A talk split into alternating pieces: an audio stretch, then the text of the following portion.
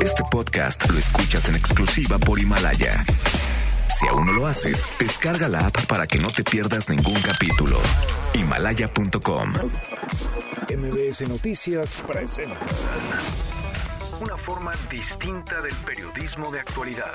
donde las claves son informar, cuestionar y entretener. Vaya que hay temas para ponerlo sobre la mesa. Manuel López San Martín en Mesa para Todos. Viernes, viernes, eh, 10 de enero, por fin es viernes, la hora en punto. Movida, muy movida esta tarde, mucha información. Soy Manuel López San Martín, gracias que ya nos acompaña. Acaban de estar como todos los días, como todas las tardes. Todas las voces, todas en esta mesa para todos. Vaya tragedia, una tristeza lo que ha sucedido en una escuela en Torreón, Coahuila. Un niño, un niño, porque es un niño de apenas 11 años de edad, estudiante de sexto año de primaria, llevó dos armas a su escuela y disparó contra su maestra, la mató, y contra sus compañeros. Un acto que podría haber sido influenciado por un videojuego, un videojuego llamado Natural Selection.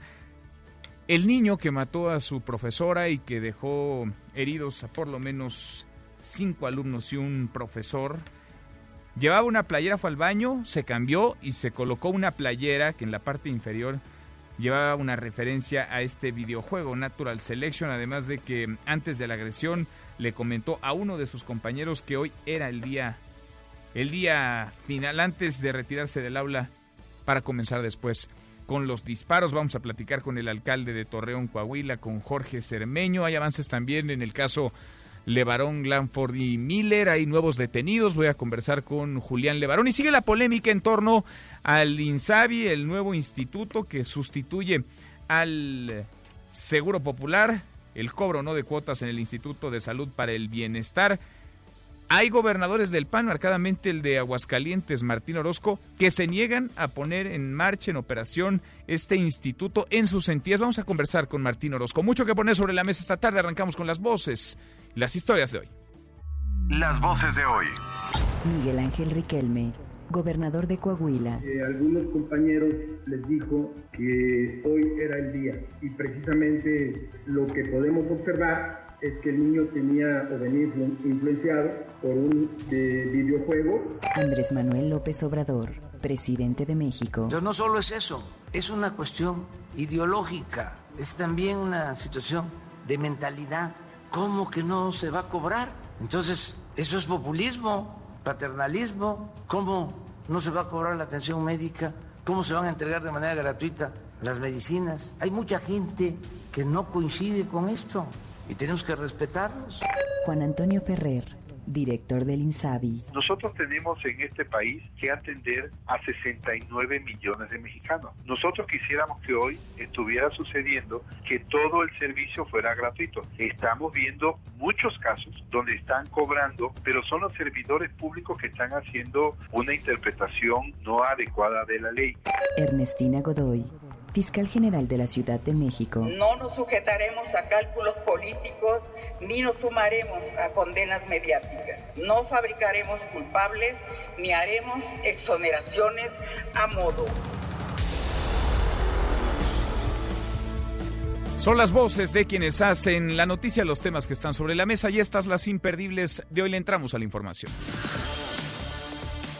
Un niño de 11 años de edad, estudiante de sexto año de primaria, llevó dos armas a su escuela escondidas en una mochila, mató a su maestra, disparó en contra de sus compañeros del Colegio Cervantes de Torreón, Coahuila, y luego se quitó la vida.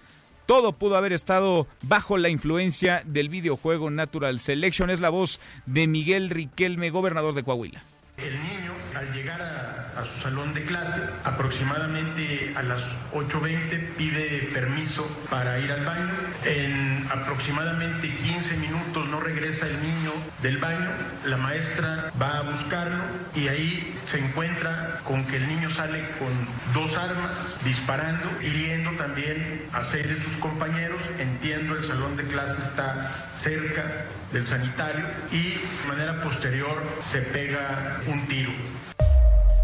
Una tragedia, una tristeza. Hasta ahora se desconoce cómo obtuvo las armas. Se sabe que el niño vivía con su abuela y que su madre falleció hace varios años. Según las autoridades, era un niño con buenas calificaciones, con buena conducta. Hoy algo pasó y llevó el videojuego a la vida real. Otra vez la voz de Miguel Riquelme, gobernador de Coahuila que el día de hoy eh, algunos compañeros les dijo que hoy era el día y precisamente lo que podemos observar es que el niño tenía o venía influenciado por un eh, videojuego y bueno, pues además del, del comportamiento o el entorno familiar que se desprenderá de las indagaciones correspondientes que haga la Fiscalía General del Estado. Natural Selection, el videojuego que podría haber influenciado esta tragedia, es un juego de disparos en primera persona y estrategia. Se basa en un conflicto entre alienígenas y humanos. Los jugadores simulan ser tiradores y matan a los personajes que les aparezcan. La primera versión fue lanzada en el año 2002. Y de acuerdo con un documento que se le acredita al Colegio Cervantes con fecha 4 de octubre del año pasado, 2019, los padres de familia se opusieron al operativo Mochila Segura porque ellos revisaban, decían, todos los días las mochilas de sus hijos. En un comunicado formal, el Colegio Cervantes de Torreón lamentó lo ocurrido, dijo que jamás se imaginaron que una situación así pudiera suceder en su comunidad. Colaboran con las autoridades para esclarecer estos hechos. El secretario de Educación Pública, Esteban Moctezuma, se dijo consternado por estos hechos, por esta tragedia en Torreón. Adelantó que en la próxima reunión general del Consejo Nacional de Autoridades Educativas se abordará el tema de prevención de la violencia en las escuelas públicas y privadas del país. La Oficina de Naciones Unidas en México lamentó estos hechos en el Colegio Cervantes, urgió a regular el acceso a las armas. Vaya, el acceso que está regulado en México. Una cosa es lo que dice la ley, otra es que se cumpla, que se aplique esa ley. Hoy en la mañanera el presidente López Obrador, por cierto, la mañanera que fue en Ciudad Juárez, Chihuahua, aseguró el mandatario que la Fiscalía General de la República y el FBI tienen ya un dictamen sobre el caso Levarón Lanford Miller. Escuche. El avance que se ha tenido en la investigación y en la detención de quienes participaron, por ejemplo, en el asesinato de los niños y de las señoras, ese lamentable hecho que fue eh, la pérdida de vidas de la familia Anford de Barón. Ahí se avanzó mucho porque de inmediato hubo trabajo de inteligencia. Bueno, y ahí mismo el presidente López Obrador mantuvo su rechazo al cobro de cuotas en el Instituto de Salud para el Bienestar, este que sustituyó al Seguro Popular. Insiste el presidente en que todos los servicios de salud son gratuitos, pese a las denuncias que se cuentan por cientos de usuarios que han dicho, que han mostrado y demostrado que les están cobrando cuotas. Insiste el presidente en que son servicios de salud gratuitos. Además, mandó este mensaje a los gobernadores del PAN encabezados por Martín Orozco, gobernador de Aguascalientes, que se oponen al INSABI. Escuche. Es voluntario, no es eh, obligatorio, pero la mayoría está aceptando eh, y es un acuerdo y hay coincidencias de que tenemos que unirnos para mejorar el sistema de salud pública. Bueno, en otro tema, la inflación que cerró 2019 en su segundo nivel más bajo desde que se tiene registro podría tener un repunte en este arranque de año. Sería un chipotito, dice Alejandro Díaz de León, el gobernador del Banco de México. Irak pide a Estados Unidos que define el mecanismo para el retiro de sus tropas. Anoche Mike Pompeo, el secretario de Estado del gobierno de Donald Trump, llamó al primer ministro interino de Israel, Abdul Mahdi, y ahí se produjo esta solicitud. Y en la buena de hoy, porque también hay buenas, estudiantes de la UAM Coajimalpa desarrollaron una herramienta de información para reducir el uso de plásticos de un solo uso. Cuéntanos, Adrián, ¿cómo estás? Adrián Jiménez, buenas tardes. Buenas tardes Manuel, un saludo afectuoso para ti y el auditorio. Tras detectar que la mayoría de los productos prohibidos en la Ley de Residuos Sólidos aprobada en la Ciudad de México en abril de 2019 están relacionados con actividades comerciales de alimentos preparados y no existe información confiable, abierta y sistematizada sobre el plástico de un solo uso, estudiantes de la maestría en diseño, información y comunicación de la UAM Coajimalpa desarrollaron una herramienta de información cuyo objetivo es reducir la utilización de estos productos. Como parte de su investigación, los universitarios encontraron que México se ha sumado a los esfuerzos para reducir la utilización de plásticos, sin embargo, aún se carece de esfuerzos a nivel federal, pues solo existen iniciativas estatales y municipales. De esta forma, los universitarios buscan contribuir a la mediación entre los microempresarios y las instancias gubernamentales para el desarrollo, implementación y evaluación de medidas que reduzcan la utilización de estos productos, informó Adrián Jiménez.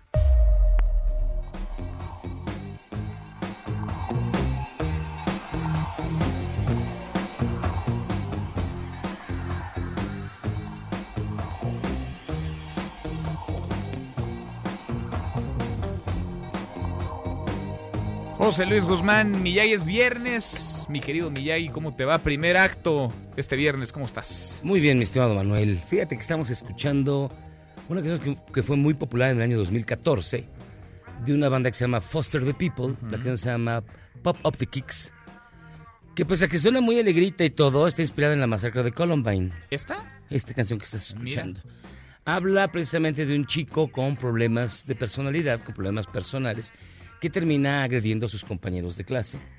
Tal y como lo hicieron este, Eric Harris y Dylan Egbert el 20 de abril de 1999, cuando ocurrió la masacre de Columbine. Sin duda un parteaguas en lo que se refiere a estos tiroteos escolares, ya que inspiró películas, inspiró un documental, Bowling for Columbine, que se llevó el Oscar de Michael Moore, y también una reflexión profunda sobre las armas en las, en las escuelas. A mí me sorprende que haya muchos reportes que señalen que el niño la, trágica víctima de este, este hecho, haya, según algunas declaraciones, eh, estaba obsesionado con la masacre de Columbine. 11 mm. años para estar obsesionado con una masacre ocurrida hace 20 años, casi 21. Raro, Me parece muy raro. Muy raro. Pero eh, estos, estos hechos, y se va a mencionar mucho Columbine dentro de... O sea, se va a utilizar como referente porque es sin duda el, el parteaguas, como te decía, en este sentido del uso de armas o de tiroteos escolares en los Estados Unidos a nivel mundial. Mira, qué bueno que no perdamos la capacidad de asombro en nuestro país con un hecho como este. En Estados Unidos lo hemos registrado. Vaya, prácticamente no hay semana en la que no haya algún tipo de tiroteo, de matanza dentro de alguna primaria, secundaria, preparatoria. En México es mucho menos frecuente, pero está ocurriendo. Tendríamos que detener esto antes de que escalara. En Estados Unidos ni siquiera se han querido abrir al debate sobre el control, regulación de la venta de armas. ya es más fácil comprar un arma que una bebida alcohólica. poderosísimo este NRA, el, digamos, los que, la Asociación del Rifle. Del Rifle en Estados Unidos, bueno, es poderosísima. Tiene tanto dinero que compra, compra diputados, compra senadores, compra lo que quiere. Hay quien dice que compra hasta presidentes de la República en los Estados Unidos. Aquí en México no se da ese caso. Pero eh, habría que tener muchísimo cuidado, particularmente vigilar y de verdad lo que ven nuestros hijos, estar muy pendientes de lo que están consumiendo en redes sociales, en todas partes, porque este juego ni siquiera es de plataforma de de consola. El juego que mencionan con posible influencia es de computadora. Es decir, tú lo juegas únicamente en una PC. Ni siquiera en una, que es una PC, entonces lo descargas y lo compras. No es de plataforma como PlayStation 4 o Xbox. Te lo digo porque tengo un hijo que sí le reviso sus juegos. Pues sí, hay que hacerlo. Qué tristeza, ¿eh? Qué caso este. Ojalá que nos lleve a una conversación mucho más honda y que no nos perdamos solamente en lo inmediato. Es una tragedia. O en lo anecdótico. En lo anecdótico. Una tragedia. Un niño, un chavito de 11 años, estudiante de sexto de primaria, que mata a su maestra, que dispara en contra de sus compañeros y que se quita la vida. Gracias, Miyagi. Gracias a ti, Manuel. José Luis Guzmán Miyagi. Platicamos ahora a detalle de este asunto, de esta tragedia. Vaya, qué triste caso. Qué viernes, ¿eh? Con esta historia. Vamos a platicar también, vamos a detenernos en lo que ocurre en torno al INSABI, este instituto que sustituyó al Seguro Popular. Hay muchas preguntas, muchas interrogantes no aclaradas desde el gobierno federal. El presidente López Obrador asegura que todos los servicios de salud son gratuitos. Los usuarios dicen otra cosa y lo prueban. Lo demuestran. De eso va nuestra pregunta del día con respecto a las molestias por el servicio médico que ofrece el INSABI y sobre todo el alza en el cobro de cuotas. ¿Cómo lo califica en comparación con el que brindaba el Seguro Popular? El Seguro Popular que quedó enterrado con el año pasado 2019. Mejor, peor, igual o hay que esperar. Opine con el hashtag Mesa para Todos, abiertas ya nuestras vías de comunicación, el WhatsApp 5524 99125, viene el teléfono en cabina 5166 1025. Pausa, vamos arrancando esta mesa, la Mesa para Todos.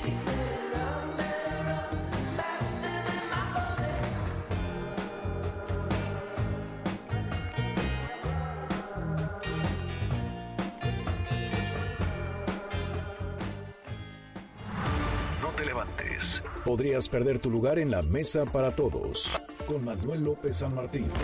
Regresamos.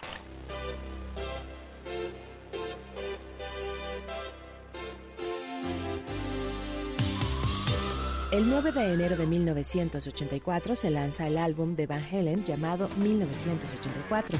Ese año llegó al puesto número 2 en los rankings de álbumes de la revista Billboard, solo superado por Michael Jackson.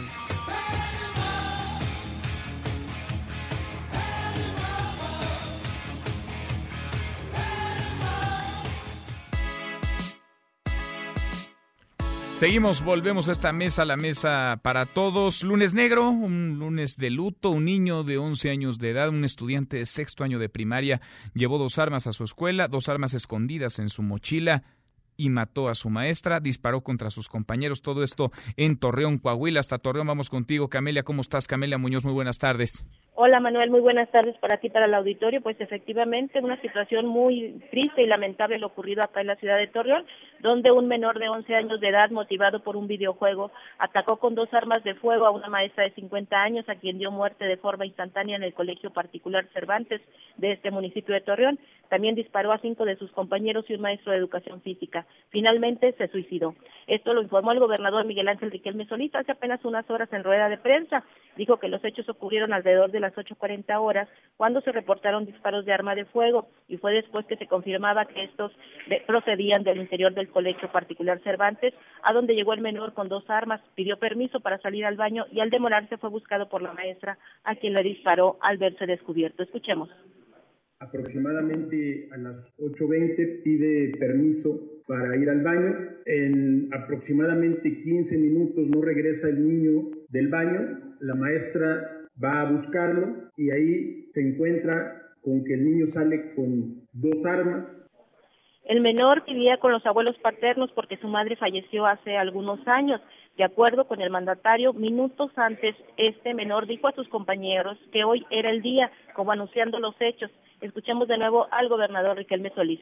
Eh, algunos compañeros les dijo que hoy era el día y precisamente lo que podemos observar es que el niño tenía o venía influenciado por un videojuego eh, por su parte, Emanuel, el fiscal de Coahuila, Gerardo Márquez Guevara, perdón, explicó algunos de los resultados que llevan hasta el momento en las investigaciones.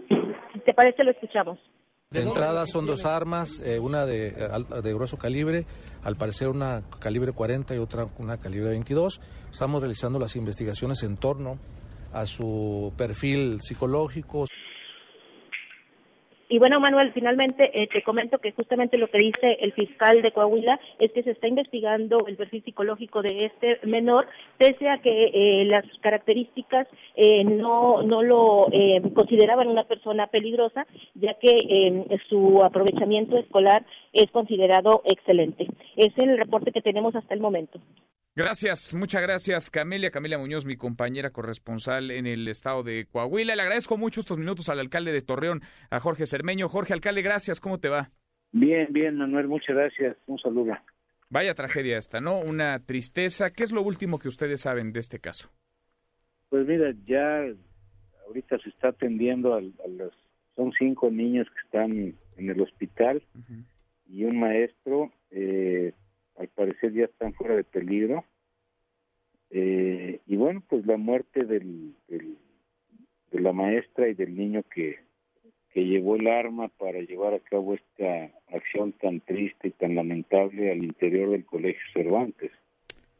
Después de esta tragedia han podido platicar con padres de familia, con maestros, con los propios alumnos, estudiantes, para saber qué pasó, qué dijo el niño que terminó con la vida de su maestra y con la suya propia antes de llevar a cabo estos hechos? Mira, hay la versión de un compañero de él al que él le había externado el día de ayer que hoy iba a pasar algo importante.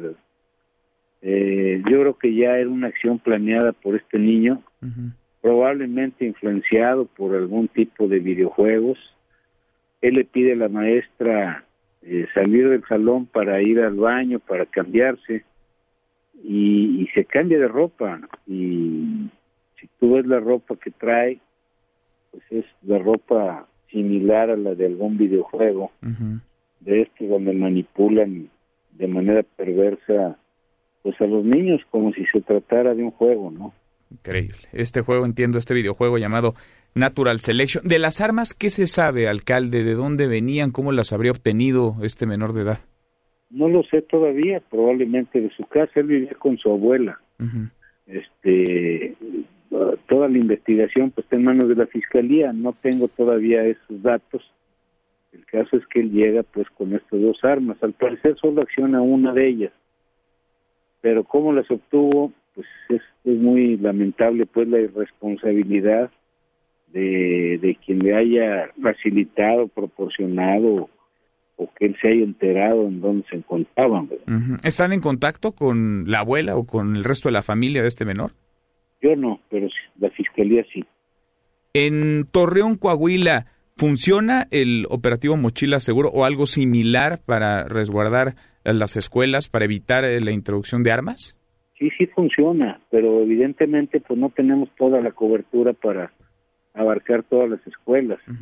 Yo aquí lo que estoy proponiendo ahora es que pues, los directores de las escuelas, los maestros y los padres de familia ayudemos en esta vigilancia para evitar que nuestros hijos introduzcan cualquier tipo de elemento que pueda lastimar, lesionar, eh, herir a, a los compañeros en las escuelas. Aquí tiene que haber una corresponsabilidad empezando por los padres de familia.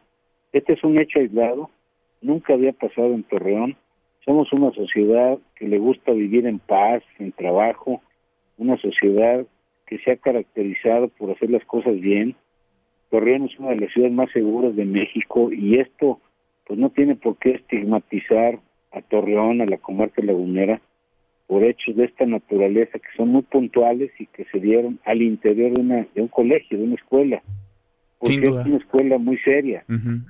Esto empieza, esto empieza, lo dices, alcalde, estoy platicando con el alcalde de Torreón, Coahuila, Jorge Cermeño, empieza en casa, tiene incidencia e influencia también afuera y es triste, es muy lamentable que haya videojuegos que estén promoviendo manipulando, diría incluso a los menores, a los niños que son influenciables en este momento y que parece tampoco cuentan con el acompañamiento. No sé si dentro o fuera de la escuela, eh, pero es eh, triste a todas luces desde donde lo veamos. Hay un documento que se le acredita al Colegio Cervantes, un documento de octubre del año pasado, en donde los padres de familia se opusieron al operativo Mochila Segura. ¿Tienen ustedes noticia de esto?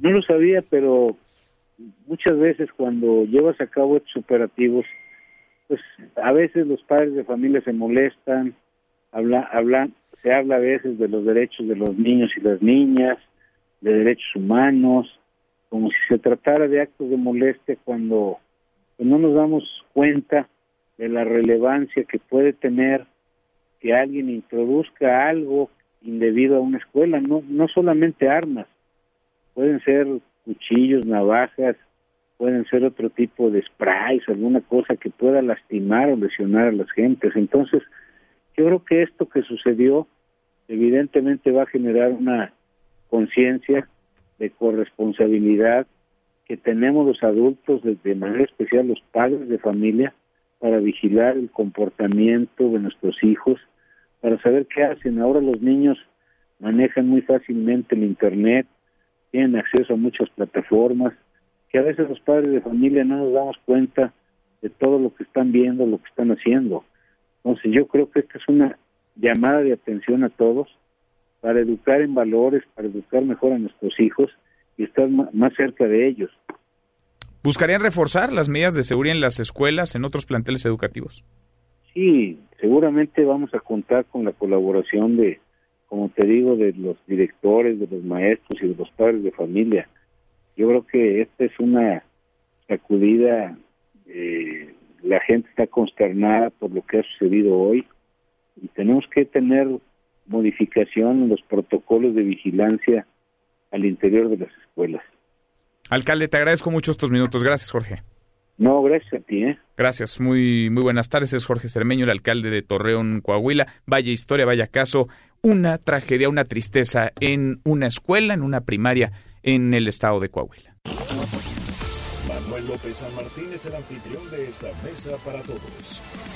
Y sigue la polémica en torno al cobro de cuotas en el Instituto de Salud para el Bienestar. El presidente López Obrador insiste en que todos los servicios de salud son gratuitos. Hoy la mañanera fue en Chihuahua. Armando Corrales. Armando, ¿cómo estás? Buenas tardes. ¿Qué tal, Manuel? Buenas tardes. Esta mañana en la conferencia de prensa matutina, el presidente Andrés Manuel López Obrador informó al ser cuestionado sobre las cuotas que se cobran en hospitales del Instituto de Salud para el Bienestar, que es la misma constitución la que garantiza el derecho al pueblo a la salud, por lo que no se puede cobrar cuotas en hospitales para brindar la atención a la ciudadanía. López Obrador aseguró que la ideología de no cobrar por la salud a las personas no se acepta por todos, pero el gobierno planteó una transformación para garantizar el derecho a la salud y a la educación con el que se está trabajando. El jefe del Ejecutivo Federal indicó que es importante emprender una campaña para sensibilizar a los doctores, enfermeras, directivos y servidores públicos, así como el personal en general, sobre la necesidad de atender a la población vulnerable. Asimismo, el presidente Andrés Manuel López Obrador aseguró que no es obligatorio que los estados firmen un convenio con el gobierno federal para que los gobernadores se adhieran al Instituto Nacional de la Salud para el Bienestar. Escuchemos. Es voluntario, no es eh, obligatorio, pero la mayoría está aceptando. Y es un acuerdo y hay coincidencias de que tenemos que unirnos para mejorar el sistema de salud pública. En esa misma reunión, el presidente dio a conocer el acuerdo con el gobierno de Chihuahua para terminar de construir el hospital de oncología que fuera inaugurado en la administración de César Duarte. Esto como parte de que los responsables de que la atención médica se realice dejen claro cuál es su trabajo. Hasta aquí la información desde Chihuahua. Continuamos con Mesa para Todos. Gracias, muchas gracias. Armando, ayer el gobernador de Aguascalientes, Martín Orozco, aseguraba que él y siete mandatarios más rechazaban de plano adherirse al Instituto de Salud para el Bienestar, este que reemplaza al sepultado Seguro Popular. Le agradezco mucho al gobernador de Aguascalientes, a Martín Orozco, que platique con nosotros esta tarde. ¿Cómo estás, gobernador? Bien, Manuel, un saludo, un saludo a todos y muchas gracias. Al contrario, gracias por platicar con nosotros. ¿Por qué rechazar adherirse a este instituto, al INSABI? A ver, yo creo que ustedes, mejor que nadie, han estado, han estado viviendo en estos días una desinformación impresionante para el servicio. Entonces, creo que después de mi declaración de ayer en un mitin aquí donde la mayoría de las personas eran eh, beneficiarias del Seguro Popular, se han aclarado muchas cosas en el transcurso de la mañana y el señor presidente también ha ayudado para esto.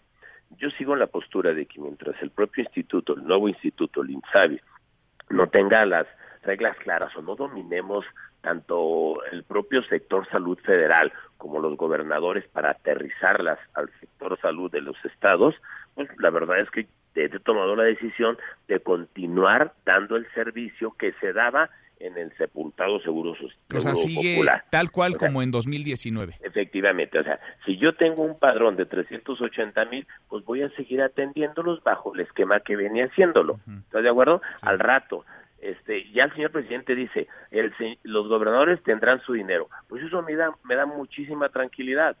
Pongo el ejemplo claro, son 380 mil o cerca de 400 mil afiliados del seguro en Aguascalientes. El sector salud ese me cuesta cuatro mil millones de pesos. El señor, el señor presidente o el gobierno federal me manda tres mil, yo le pongo mil. Bueno, si van a llegarme los tres mil y yo pongo los otros mil, pues yo sigo dando el servicio. Si al rato el propio Insabi ya tiene reglas claras, ya sabemos cómo se van a registrar más de los 380 y tantos mil que tengo, pues entonces vamos ingresando y vamos viendo cómo va, cómo va a ir cayendo la parte federal, la que yo tengo que poner para los nuevos inscritos. Mm, Pero ahorita lo importante, Manuel, es seguir dando el servicio como se venía dando para no caer en algunos eh, notas que veo que en algunos hospitales pues hay mucha desinformación y hay falta de servicio. Para mí lo importante... Y hay contradicciones también, ¿eh? porque dicen que no están cobrando y sí están cobrando, dicen que cobran X cantidad de dinero y están cobrando más. Es decir, ustedes no es que estén en contra de adherirse o no al instituto, necesitan reglas claras de operación para poder hacerlo. Sí, y mientras ya tenemos toda una tranquilidad de que siguen llegando los recursos, seguimos nosotros poniendo los, los nuestros y seguimos trabajando con ese padrón, o sea, provisional del seguro popular para que nadie de esa gente se quede sin un servicio. Lo importante es el servicio, o sea, la enfermedad no te avisa, oye, espérate para aclarar muy bien el INSABI durante un mes. No, la enfermedad te llega y la atención tiene que darse, ¿no? Aparte que tenemos la, obligación constitucional de hacerlo. Entonces, esa es, es la parte central. Voy a seguir dando el servicio en base a las reglas del seguro popular, ya no existe, o sea, el nombre es lo de menos, mm, Manuel, es seguir dando el servicio a ese padrón que tengo mientras las cosas se aclaran y por eso es que no hay una adhesión eh, en este momento. No se detiene el servicio entonces. Hoy, quien desee ir a una clínica, algún hospital en el estado de Aguascalientes, sí recibe atención médica, la recibe igual que el año pasado. Igualito, bueno, también ¿Y las cuotas son las mismas también? Del, de la enfermedad de cáncer para niños, sí. bueno, Aguascalientes no tuvo ninguna crisis, Mm. seguimos seguimos en su momento apoyando y, y teniendo el medicamento para cáncer para niños, entonces no vamos a perder la calidad de servicio de salud que tenemos y esperemos que al rato coincidamos y aportemos al señor presidente en este proyecto, no vale la pena si es seguro o es in- seguro popular o es insabi, el tema es el servicio a la sociedad. Sí. ¿Las cuotas siguen siendo las mismas, gobernador? Las- que las del todo lo mismo, todo igual. Yo he dado la indicación que todo igual, pero ya no le llamen seguro popular, está bien, es un programa transitorio, o sea, pero todo igual mientras pues las cosas se aclaran y ustedes saben que no están claras. Pues no, al contrario, hay muchas preguntas, muchísima incertidumbre. Gobernador Martín Orozco, te agradezco mucho como siempre. Un saludo y muchas gracias. Igualmente, muchas gracias. Muy buenas tardes. El gobernador de Aguascalientes, Martín Orozco. Llámenle como quieran, dice, pero por ahora nosotros seguimos con el programa como funcionaba en 2019, no como en algunas otras entidades. El gobierno federal lo ha puesto en operación. El INSABI para el gobernador de Aguascalientes y otros mandatarios estatales del PAN no existe. Siguen con las reglas, con los tiempos, con las cuotas del Seguro Popular. Le damos un giro a la información. El FONATUR, el Fondo Nacional de Fomento al Turismo, publicó las fechas de las licitaciones de la fase 1 del Tren Maya. El Tren Maya que es quizá junto con el aeropuerto en Santa Lucía y la refinería en Dos Bocas, Tabasco, uno de los proyectos eh, de infraestructura más importantes del presidente López Obrador. Le agradezco mucho al director de Fonatura, al arquitecto Rogelio Jiménez Pons, que platique con nosotros esta tarde. ¿Cómo estás, arquitecto? ¿Cómo estás, Rogelio? Buenas tardes. ¿Cómo estás, Manuel? A tus órdenes. Gracias por platicar con nosotros. Déjame antes de pasar al tema de las fechas eh, de las licitaciones. ¿Tienen ustedes ya claridad en Fonatur del costo de cuál podría ser el costo del tren Maya? Sí, como no, mira, nosotros tenemos una, un estimado total, déjame dártelo, es el plurianual, estamos hablando de son 139 mil millones de pesos más o menos. Aquí lo tenemos, 139 mil millones. Sí, más o menos, este, sí, sí, sí, sí, sobre ese, sobre ese monto. Desde la primera piedra hasta que esté rodando ya el tren Maya. Sí, obviamente eh, no incluye estaciones, Mm. porque las estaciones se van a hacer bajo la modalidad de asociación con grupos este tanto locales como internacionales para la cuestión. porque, Mira, casi todas las estaciones van a ser buenos negocios inmobiliarios. No tiene sentido más que lo esencial, lo que es el andador fundamental, lo que es el andén, es parte de la federación, la parte funcional básica, esa será así, siempre, siempre será parte de la federación, que será operado por un, por un tercero, un contratado, pero eso es parte de lo que será patrimonio del país. Pero todo lo que son los desarrollos colindantes, pues tiene que venir en una cuestión de, de servicio, de, de comodidad, de aspectos comerciales, etcétera, etcétera, y eso es lo que nos generan desarrollos donde el sector privado puede invertir con el Tren Maya. Bien, pero como tal, digamos, el tren será eh, de todos los mexicanos del gobierno, no será concesionado, no habrá un particular, un privado, nacional o extranjero que sea dueño de alguna parte de algún tramo del tren Maya. El dueño es el país, es el dueño de la, de la concesión, es el dueño que recibe los últimos beneficios. Sí tendremos un operador privado, porque el, el Estado mexicano perdió ahora sí que su capacidad hace muchos años no, no operamos trenes el, el país.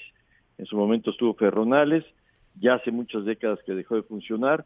Entonces estamos este, obligados a, porque como es un servicio moderno, es- son nuevas tecnologías, a buscar donde hay experiencia internacional que nos puedan a venir a operar el tren y se le pague el servicio de operación, y pero sí las utilidades, que por cierto está muy bien aspectado todo el aspecto de todo lo que se refiere al ingreso, ¿eh? porque si bien como todo el mundo sabe, los trenes de pasajeros, solamente pasajeros, no son negocio, aquí sí en cambio el turismo y la carga dejan bastante dejan bastante ingreso. Bien, interesante. El costo está, hemos platicado 2024, ¿no? Es el plan, es el calendario que ustedes traen para que esté rodando el tren Maya. Sí, ya desde el 2023 tenemos que entrar a pruebas. Desde el afortunadamente. 2023. Ahora, ¿cómo está el tema de las licitaciones y las fases de las mismas, arquitecto? Mira, vamos a salir con las primeras licitaciones, este, van a ser los dos primeros tramos, en el sentido de, de salimos de Palenque hacia Escárcega, ese sería el primer tramo, estamos hablando de una licitación en general, son aproximadamente son como 15 mil millones,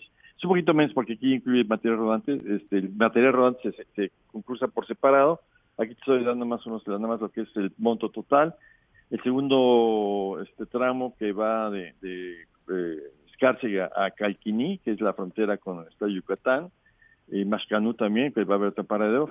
Este, eso va a ser el segundo concurso. Estos dos los vamos a lanzarlos simultáneamente. Eh, creo que ya salieron, debe haber salido hoy o mañana el, ¿cómo se llama? La licitación. No, creo que salió hoy ya. Y una semana, estamos dando eh, una semana siguiente van a ser otros dos tramos, que es el de eh, que llega hasta un poco, poquito adelante Izamal, y el otro tramo será Izamal, Chichen eh, que va hasta Tulum, pasando por Chichen Itzá El último, una siguiente semana después, viene uno que es el, el más jugoso, porque es el que es el más demandado, que es Cancún, Tulum, y esa misma semana sacamos el concurso de lo que son ah, la licitación para conseguir los rieles de todo el, de todo el conjunto. Bien. Es una compra por separado, sí. Por separado. Todas esas licitaciones, digamos, van en una misma fase, es la fase 1. Así es. ¿Cuántas fases tendrán de licitaciones? Vamos a tener este, dos fases, dos, de, este, dos fases de licitación. Esperamos, si podemos, ojalá podamos sacarlo todo. La otra fase sí requiere más estudios porque la otra sí requiere todos los estudios de impacto ambiental. Okay. ¿Todavía no están esos estudios y los permisos? los permisos, en, el, en este caso sí ya tenemos la mayoría de los permisos, todo prácticamente por lo, por lo podemos licitar, la suficiencia presupuestal, número de registros, ya las, las gestiones con Semarnat, ya todo se, ya todo se tiene avanzado para que no empecemos a hacer obras si no tenemos el 100% de los permisos eh, que como marca la ley, que son varios, bastantes cosas. Son, son varios. Pues vamos acompañando, como lo hemos hecho desde hace meses ya, el, la construcción del, del tren Maya ya se aproxima ahora sí en su etapa pues eh, más interesante en donde después de las consultas, después de los estudios, comience su puesta en edificación y después en marcha. Arquitecto, como siempre, te agradezco estos minutos. Manuel, estamos sus gracias. ¿eh? Gracias, como siempre, es el arquitecto Rogelio Jiménez Ponce, el director general del Fonatur, el Tren Maya, que estaría rodando en 2024, desde 2023 tendrían que estar en etapa de pruebas ya. Cruzamos la media, a la hora con 37, pausa, volvemos con un resumen de lo más importante del día, esta mesa, la mesa para todos. No te levantes. Podrías perder tu lugar en la mesa para todos. Con Manuel López San Martín. Regresamos. En Mesa para Todos, la información hace la diferencia. Con Manuel López San Martín.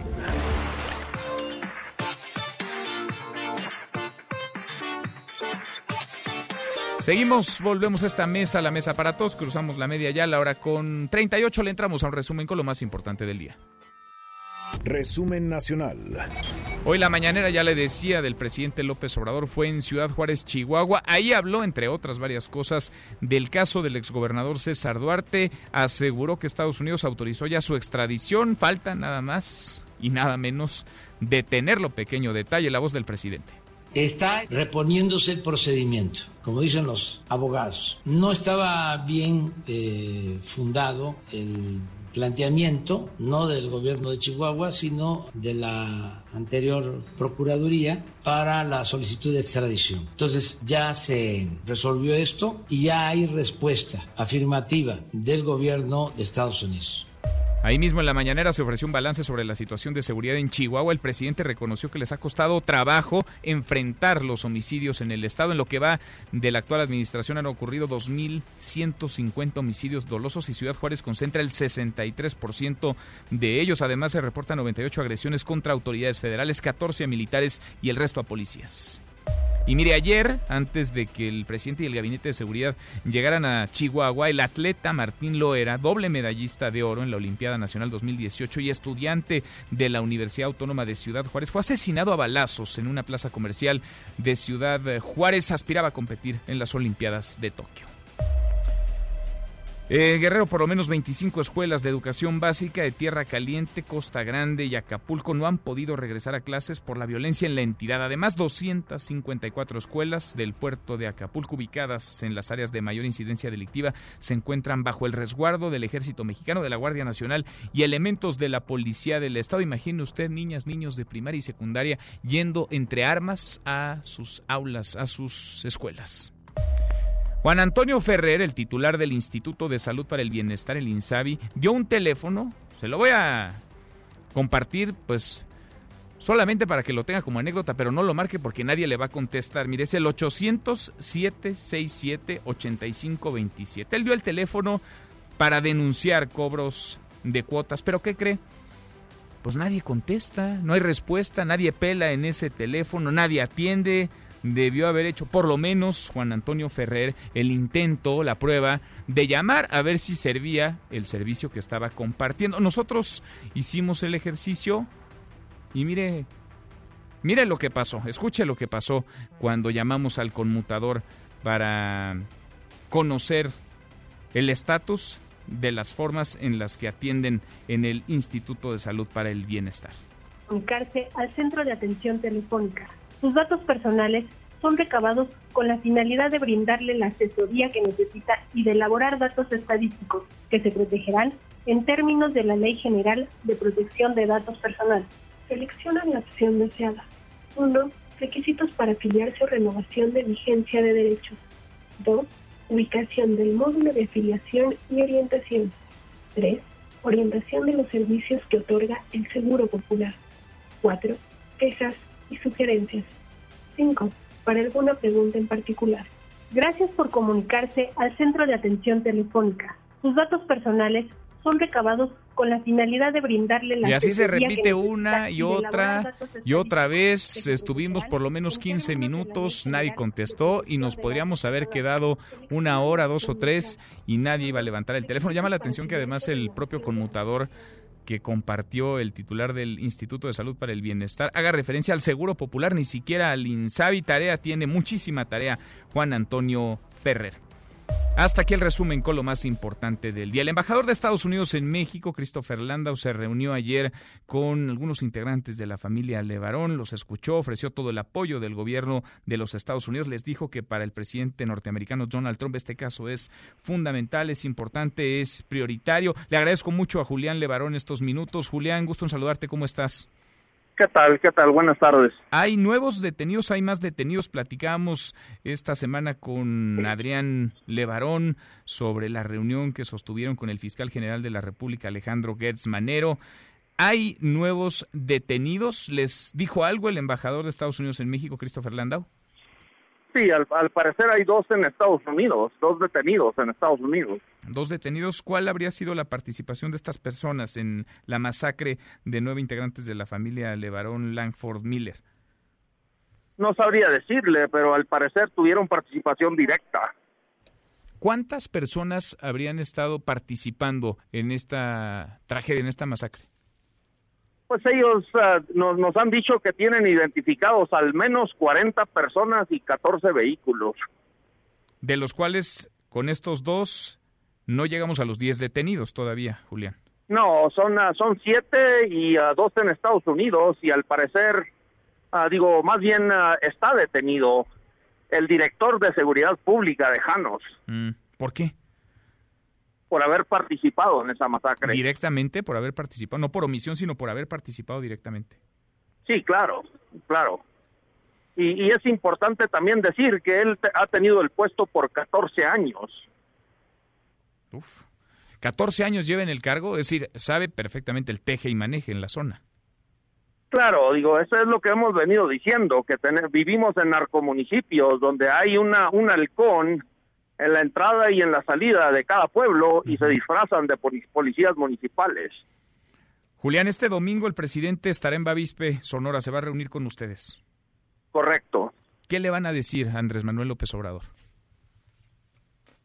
No lo sé, no lo sé, pero yo creo que está muy bien que, él vea el trabajo que le ha costado a nuestras familias levantar ese pueblo en los últimos 70 años y todo el trabajo, todo el esfuerzo y, a todo el empeño que se le ha metido y el, lo desastroso que es perderlo por la inseguridad.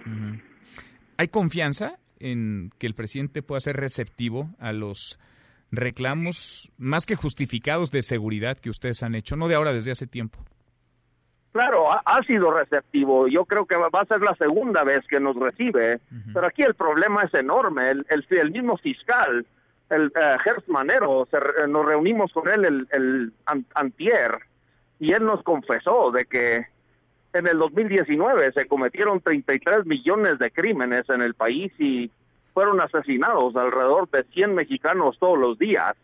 Y él nos dijo que la fiscalía no tiene las soluciones y los instrumentos legales para llevar a los criminales ante la justicia, porque el poder legislativo ah, y obviamente el poder judicial nos tienen con casi el 100% de impunidad y que necesitamos ah, que la sociedad civil se organice para, para presionar, porque el fiscal necesita soluciones. El sistema parece estar ya no solamente rebasado, podrido. ¿Cómo arreglarlo, Julián? Es que mira, yo creo que, que echarle toda la culpa al presidente y al y al fiscal y a las autoridades de cierta manera es buscar chivos expiatorios porque defender la vida es una tarea que, que es de todos los mexicanos y nosotros hemos permitido que el poder lo, lo ah, que lleguen al poder la clase política con el voto y que el voto no nos sirva para quitarles el poder cuando no están cumpliendo. Y, y todas las autoridades han sido incapaces de defender la vida y la libertad de conciencia y expresión y la propiedad de los mexicanos y ellos están ahí para eso. En ese sentido, Ayer convocaban a una caravana, marcha que saldrá el 23 de enero desde Cuernavaca en dirección al Palacio Nacional. Ayer platicábamos sobre el tema con Javier Sicilia, convocaban ustedes, el propio Sicilia, Alberto Atié y varios activistas más. ¿Cuál es el objetivo de esa movilización? ¿Cuál es el objetivo de esta marcha? ¿Es una marcha contra el presidente? ¿Es una marcha contra la estrategia de seguridad actual? ¿Es una marcha a favor de no, qué? No, no, nosotros no estamos en contra del presidente, pero los números nos están diciendo que lo que estamos haciendo no funciona. Y yo creo que es tiempo de que la sociedad civil empecemos a asumir la responsabilidad que a todos nos corresponde de llamar a cuentas a todas las autoridades y buscar cómo reemplazar lo que tenemos con algo que nos funcione, porque si queremos que los políticos nos den las soluciones, uh, pues básicamente yo creo que no habrá esperanza, porque toda la experiencia nos indica que estamos esperando que llegue el Quetzalcóatl y el que llega es Hernán Cortés y seguimos y seguimos con este mismo proceso. Yo creo que la sociedad civil se tiene que organizar para poder retirarle el poder de, de facto a quienes no están cumpliendo y que nos den soluciones para poder llamarlos realmente a cuentas con el poder que tienen. Ellos claman un monopolio en servicios de seguridad y el, el, director de seguridad pública de Janos tiene armas que, que, la misma sociedad le da y una licencia para que defienda y proteja a la comunidad y ahora resulta que le disparan miles de veces a mujeres y niños y eso tiene que cambiar y tenemos que buscar la manera de no solamente detener a estos bastardos, sino que a, a los, los responsables de vetarlos y los responsables de entregarle las armas. Más claro, imposible. Julián, te agradezco como siempre. Si nos lo permites, el lunes hablamos contigo después de la reunión que tengan el domingo con el presidente López Obrador. Gracias. Gracias, gracias. Que Dios los bendiga. Ojalá que vengan todos a marchar con nosotros para que retumbe todo el país con la, inconformidad y, y, la, y la cooperación de todos, porque a todos nos toca defender la vida, aunque estemos, tengamos muchas diferencias y, y ah, y diferencias en otros sentidos. Es responsabilidad de todos que no sigan siendo asesinados los mexicanos. De todos, a todos nos toca, a los gobiernos en todos sus niveles y a la sociedad. Gracias, Julián. Que los bendiga. Muy buenas tardes, es Julián Levarón. Pausa y volvemos. Hay más en esta mesa, la mesa para todos. Información para el nuevo milenio. Mesa para todos, con Manuel López San Martín. Regresamos. En Mesa para Todos, la información hace la diferencia. Con Manuel López San Martín. Los numeritos del día. Sí, Tlali Sáenz, qué gusto saludarte. Sí, Tlali, ¿cómo estás? Hola, bien, Manuel, buenas tardes a ti, buenas tardes también a nuestros amigos del auditorio. Ya es viernes y en esta última jornada de la semana están perdiendo los principales índices. El Dow Jones Industrial registra una baja de 0.25%. El Nasdaq está registrando un decremento apenas de 0.01% y gana el S&P BMW de la Bolsa Mexicana de Valores 0.15%. Se coloca al momento en 44.642.23 unidades. En el mercado cambiario, dólar en metanilla bancaria se compra en 18 pesos con 21 centavos, se vende en 19 pesos con 5 centavos. Está fuerte todavía la moneda mexicana frente al dólar estadounidense. El euro se compra en 20 pesos con 80 y se vende en 20 pesos con 90 centavos. Manuel, mi reporte al auditorio. Gracias, muchas gracias, Itlali. Muy buenas tardes, buen viernes y muy buen fin de semana. Igualmente, buen fin de semana para ti. Hasta luego. Economía y finanzas con Eduardo Torreblanca. Lalo, qué gusto saludarte, ¿cómo estás? Igualmente, Manuel, me da mucho gusto saludarte. Buenas tardes al auditorio. Una mala para cerrar la semana, un retroceso importante, casi histórico, o no sé. ¿Será histórico, Lalo, en la industria de la construcción? ya entra dentro de los tres más, eh, más graves que haya enfrentado la industria mexicana de la construcción en los pasados 40, 50 años. Eh, tiene un registro el año pasado de una contracción de prácticamente 7%, 6.9% menos, es la segunda más pronunciada, la anterior, la primera, fue en 2001, plenamente justificada, ¿no? Porque había un, un problema recesivo internacional, ah, en esa ocasión fue de 7.7%, no muy lejana la que estamos eh, viviendo actualmente. Digo, estamos viviendo porque no se ha dado una recuperación de la industria mexicana, de la construcción. El año pasado se perdieron algo así como 152 mil empleos, para no hablar de las empresas, sobre todo las pequeñas y las medianas vinculadas con la construcción. Eh, y en mucho tiene una responsabilidad clara el gobierno federal porque hizo un subejercicio, eh, cayó, incurrió en un subejercicio del gasto público. Por ejemplo, Pemex gastó una tercera parte de lo que tenía programado gastar. Y cuando tienes esa contracción, ese subejercicio que la industria mexicana de la construcción calcula el 65%, imagínate 65%, pues, pues no hay posibilidad de sacar adelante una industria cualquiera que sea, y la industria mexicana de la construcción es una de las que tiene el mayor impacto en el grueso de la economía. Eh, ya había vivido la industria mexicana de la construcción con, eh, caídas de 30 a 40% en el gasto público en infraestructura, en construcción, pero nunca de 65%. Y es ahí donde el gobierno tendrá que poner énfasis si lo que quiere es recuperar el empleo y generar una mayor, más sana actividad económica en este año. Pésima noticia esta. ¿Lo tenemos postre? Por supuesto que sí. ¿Sabes cuál es la palomita más cara? A ver, me la imagino, pero tú dime. bueno, yo creo que no. Eh, 2.050 millones de pesos, 2.050 millones de pesos por poner la palomita de una marca de tenis a la playera de Liverpool. ¿2.050 millones? 2.050 millones de pesos para poner un año la, el símbolo de ese esa fábrica de tenis, de calzado de Mira, es una lana. Así venderán de playeras, claro. Bueno, pero por supuesto, ¿no? El negocio de ser. Claro. Abrazo, Lalo, gracias. Gracias, Manuel, gusto en saludarte. Igualmente, buen fin de semana, es Eduardo Torreblanca y con él cerramos esta primera hora saludando a nuestros amigos de Zacatecas. Zacatecas, allá nos escuchan a través de Sonido Estrella en el 89.9 de FM. Muchos saludos, pausa, volvemos con la segunda de esta mesa, la mesa para todos. Información para el nuevo milenio. Mesa para todos con Manuel López San Martín. Regresamos. En Mesa para Todos, la información hace la diferencia. Con Manuel López San Martín.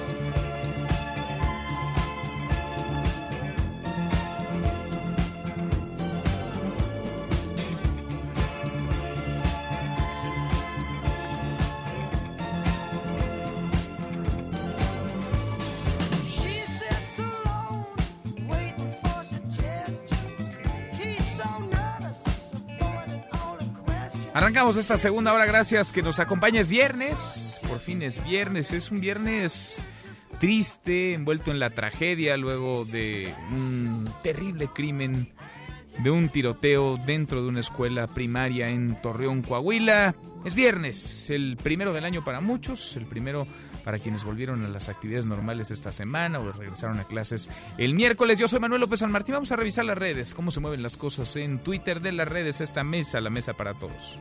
Caemos en las redes.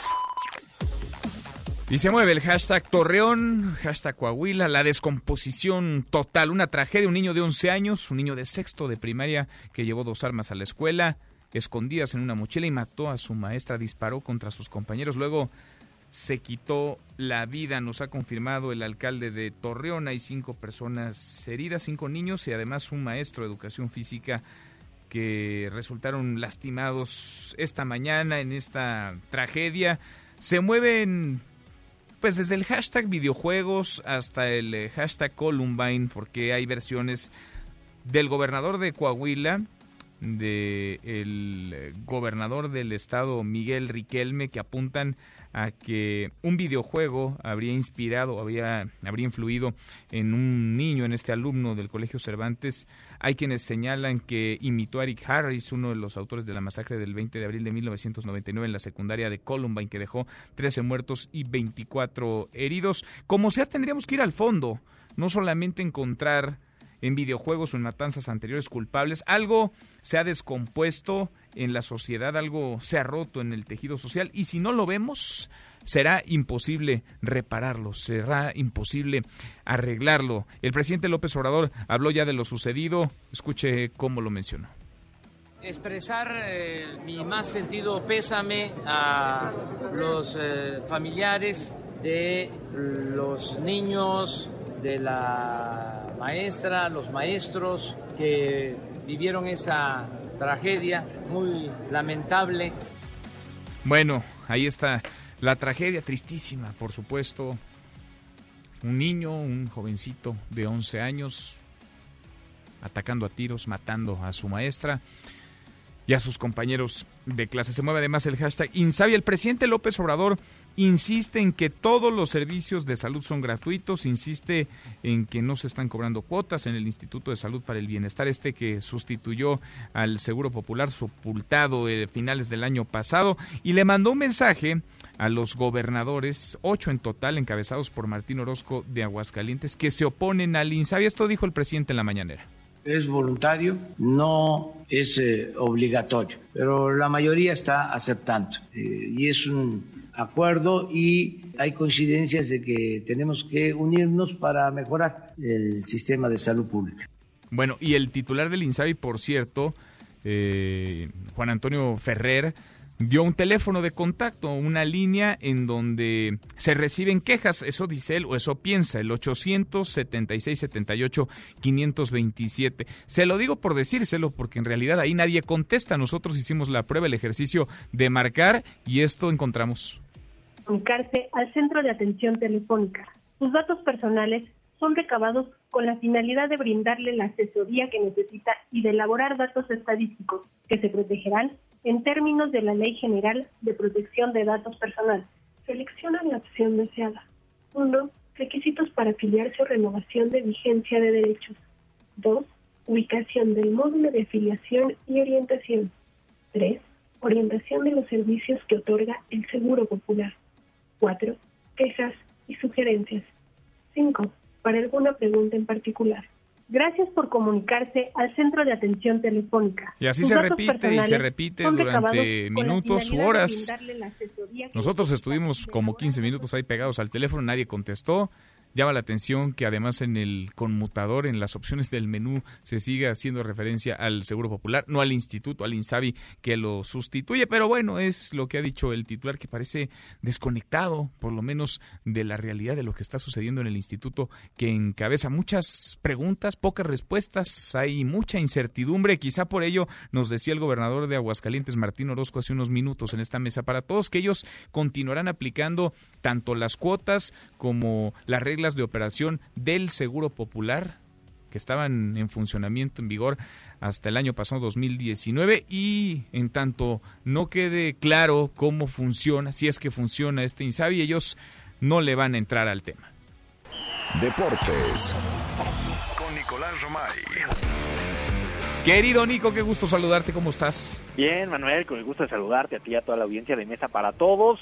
Pues 11 días después regresa el fútbol mexicano prácticamente no nos dio tiempo ni de... Ni de extrañarlos. Sí, ni de extrañarlo. Ahora sí que ni de extrañarlo. Regresa a la Liga MX, clausura 2020. El día de hoy tenemos Monarcas contra Toluca, Tijuana contra Santos. Mañana tenemos Cruz Azul contra Atlas, Chivas contra Juárez, León contra Querétaro, Tigres contra Atlético San Luis, Pumas contra Pachuca y los que están eh, pospuestos, el Puebla contra América y el Necaxa contra Monterrey, porque sí, pues América y Monterrey hace 11 días estaban jugando, entonces en 11 días pues no te da tiempo ni de darle vacaciones, mucho menos de hacer pretemporada, los directivos están buscando refuerzos, eh, lo platicábamos ayer, hemos llegado al punto de cambiar calidad por cantidad. Ahora, ¿podemos hablar de favoritos, Nico, antes de que empiece el torneo o no? Creo, creo, que sí, me da la sensación de que lo que han hecho los equipos del norte los pone como favoritos eh, prácticamente inmediatos, o sea, yo pondría a Monterrey a Tigres que han ganado eh, eso, ese, ese valor agregado. Y por los planteles, ¿no? Que sí, por los planteles y por todo, el, decir ya darlos por hecho, ¿no? Que son eh, favoritos. América también creo que se ha ganado ese derecho. Y después, eh, la especulación, ¿no? Eh, Chivas, con tanta ilusión que ha generado, pues me parece que también puede levantar la mano, ¿no? Puede levantar la mano Chivas. Eh, León ha sido constante en los últimos torneos, pero creo que es una incógnita. Eh, Santos lo mismo. No sé, será complicado, pero si tú me pides tres favoritos, yo te doy América, Tigres y Monterrey. Bueno. O Chivas por ahí también, ¿no? En una de esas, ¿no? Decíamos, tiene buenos jugadores, vamos a ver si logran hacer un buen equipo. Totalmente, totalmente, eh, Manuel. Y hablar también de la postemporada de la NFL el día de mañana ya eh, los partidos de la división Minnesota contra San Francisco, Tennessee contra Baltimore, el día de mañana tenemos fútbol americano y el domingo Houston contra Kansas City y Seattle contra Green Bay, así que tenemos ya eh, los partidos de playoffs de divisiones y pues todos estos equipos buscando un camino para el Super Bowl. Oye, ahí Nico, ¿traes ya tu gallo o no? Híjole, va a ser muy complicado todavía, pero yo sí, tengo, ¿eh? Yo, yo sí tengo, a ver, ponle ojo a los Cuervos de Baltimore. A los Cuervos de Baltimore. Yo creo que los 49 de San Francisco tuvieron una gran temporada, entonces me parece que puede por ahí. Los Patriotas de plano, ¿no, va? Los Patriotas ya quedaron fuera, los Patriotas ya quedaron fuera y fue un tragedión y, Tom Brady, que la incertidumbre de si me voy, me quedo, eh, porque eh, los Patriotas también han sido favoritos cada torneo, ¿no? Cada temporada es así. Bueno, ya viene la recta final de la NFL y arranca nuestra muy querida y criticada Liga MX. Es lo que tenemos, Nico, y con eso nos divertimos. Y con eso nos divertimos mucho. Los escuchamos en un ratito a las 3. Un abrazo, Manuel, saludos. Abrazo grande, Nicolás Romay, con los deportes. Pausa, volvemos a esta mesa, la mesa para todos. Te levantes. Podrías perder tu lugar en la mesa para todos. Con Manuel López San Martín. Regresamos. En Mesa para Todos, la información hace la diferencia. Con Manuel López San Martín. Seguimos, volvemos a esta mesa, la mesa para todos. Un tribunal federal dio luz verde a la demanda de amparo que presentaron senadores del PAN en contra de la elección ilegal e ilegítima a los ojos de muchos de Rosario Piedra Ibarra al frente de la Comisión Nacional de los Derechos Humanos. ¿Usted se acuerda de este capítulo? Rosario Piedra Ibarra tomando protesta como titular de la CNDH entre gritos, sombrerazos, con senadores en el piso. Un legislador de Morena le levantaba la mano. Vaya, un acto que queda para mm, el anecdotario, sí, pero que también describe de cuerpo entero a quien llegó a la comisión con la ambición de estar más allá de la forma, más allá de la legitimidad y de la legalidad, con la ambición de llegar, porque puede, porque alcanzan los votos, porque se le pudo imponer. Le agradezco mucho a la senadora del PAN, presidenta de la Comisión de Derechos Humanos del Senado, Kenia López Rabadán. Kenia, senadora, ¿cómo te va? Querido feliz año para ti, para todo tu auditorio. Igualmente, gracias. bueno, sí, efectivamente, como lo has comentado, presentamos una presentamos una queja porque se vivió en este proceso de sanción que viola la Constitución en el que la señora Piedra, bueno, pues hoy está al frente de la Comisión Nacional de Derechos Humanos y nosotros argumentamos ante el juez de distrito y por supuesto ante el colegiado que es eh, una que se robaron dos votos, que no, por supuesto, certeza. Y... déjame, senador, te voy a interrumpir porque se está escuchando mal la, la línea y queremos queremos que haya la mayor claridad para que nos expliques, uno, el alcance de esto, dos, qué podría traer como consecuencias, qué implica, y tres, qué sigue, porque a final de cuentas parecería un acto consumado ya la llegada de la nueva titular de la Comisión Nacional de los Derechos Humanos. Sin embargo, pues continuamos en un tema en donde hay recursos, hay amparos, este que ustedes presentaron, la demanda de amparo que fue presentada por ustedes los senadores del PAN. Te retomamos, Kenia, te seguimos escuchando. Efectivamente, Manuel, pues evidentemente es un proceso que fue absolutamente lastimoso para la Comisión Nacional de Derechos Humanos, para el Senado mismo y que nosotros el Partido Nacional hemos dicho no vamos a cejar, no vamos a permitir que esto que pasó y que violenta primero que nada la certeza de una elección, de una pues de una presidencia que se esperaba, lo platicamos en el programa, se esperaba a la mejor persona que pudiera dar resultados para la protección de los derechos de los mexicanos en una etapa del país en que pues todos los mexicanos requerimos que hubiera alguien en la CNDH fuerte, autónomo, que tomara en favor no de los países, no de ningún gobierno, sino por los mexicanos. Después de lo que sucedió para la elección de la CNDH, el Partido Acción Nacional ha impugnado ha, eh, digamos, llevado un proceso bastante largo. Primero se presentó un nominado, fíjate, es, tan raro lo que pasó esto de los votos en el Senado que hasta innominado se llaman y nombre tiene. Eh, después se presentó un amparo indirecto y ahora, bueno, pues un tribunal colegiado, los magistrados del tribunal colegiado han eh, resuelto aceptar la queja que presentaron los senadores del Partido Acción Nacional en donde se establece claramente pues que hubo un desaseo en la elección, no hay certeza de la votación y que pues eso no se puede permitir. Es un proceso complejo, vamos a ya con esta aceptación de la queja por parte de, los magistrados del colegiado, pues estaremos esperando que, que camine en, términos nacionales y una vez se concluyan los procesos nacionales aquí en el Poder eh, Judicial México, acudiremos también a instancias internacionales, acudiremos a la Corte y acudiremos a la Comisión, a la CID, porque evidentemente pues es algo que no se puede permitir en nuestro país. ¿Cómo están los tiempos de todas esas impugnaciones, senadora Kenia?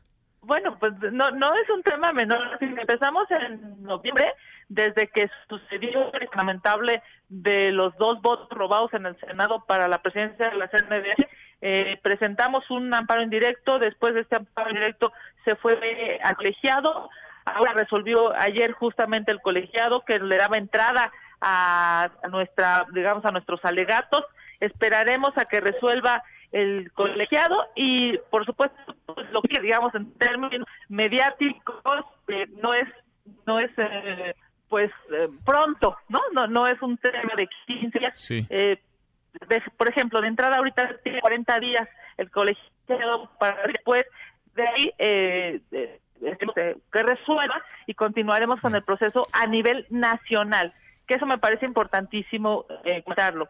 No es un tema que se agote y no hay alguna instancia, digamos, que aquí en México diga, sí violaron la nos vamos a ir a instancias internacionales porque es algo que no puede permitir y no podemos dejar un precedente como esto tan lamentable en nuestro estado mexicano. Pues vamos platicando en el camino, como lo hemos hecho desde hace meses sobre este asunto, el de la Comisión Nacional de los Derechos Humanos. Senadora, gracias como siempre.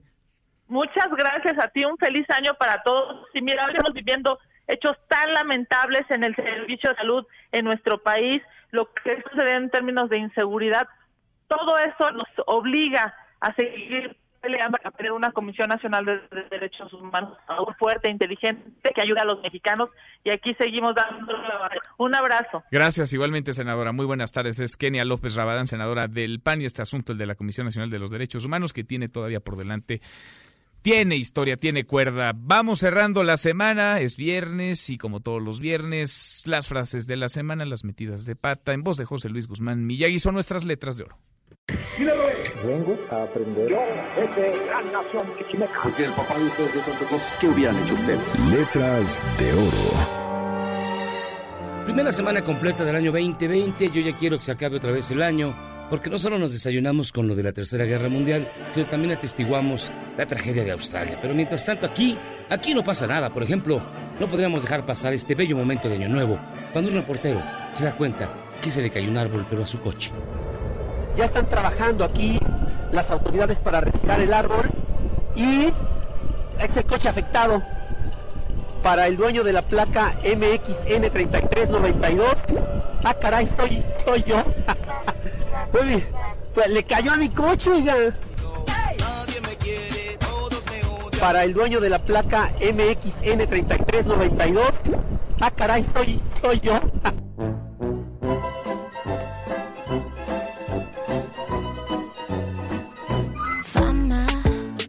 dicen que tengo mala fama. Y seguimos con Dana Paola, que sin duda fue el personaje de la semana, al demostrar que es la imagen ideal de los gerentes de recursos humanos.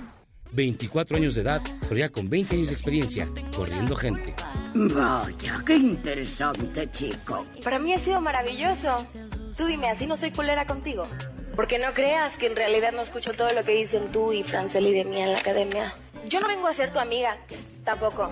Si te caigo bien o te caigo mal, realmente no me importa. Porque no has avanzado y no has hecho nada desde que regresaste. Entonces, hay mucha gente allá afuera que tiene mucho talento que podría ocupar tu, tu lugar. O lo que sea. ¿Te hace creer que soy culera contigo? I'm so sorry. Y no me preocupa mi mala fama. Tú dime, así no soy culera contigo. Y las mañaneras siguen ya dándonos pocas sorpresas, ya les surge nuevo libretista, porque las puntadas ya no son las mismas o ya tienen menos impacto. Como esta, qué barbaridad. Ahora todo es culpa de las drogas. Quienes cometen delitos violentos, por lo general, lo hacen drogados y son también en su mayoría jóvenes. Y se está ahora constatando que cada vez están participando más adolescentes. Me cuentan amigos que no dejas la guardada.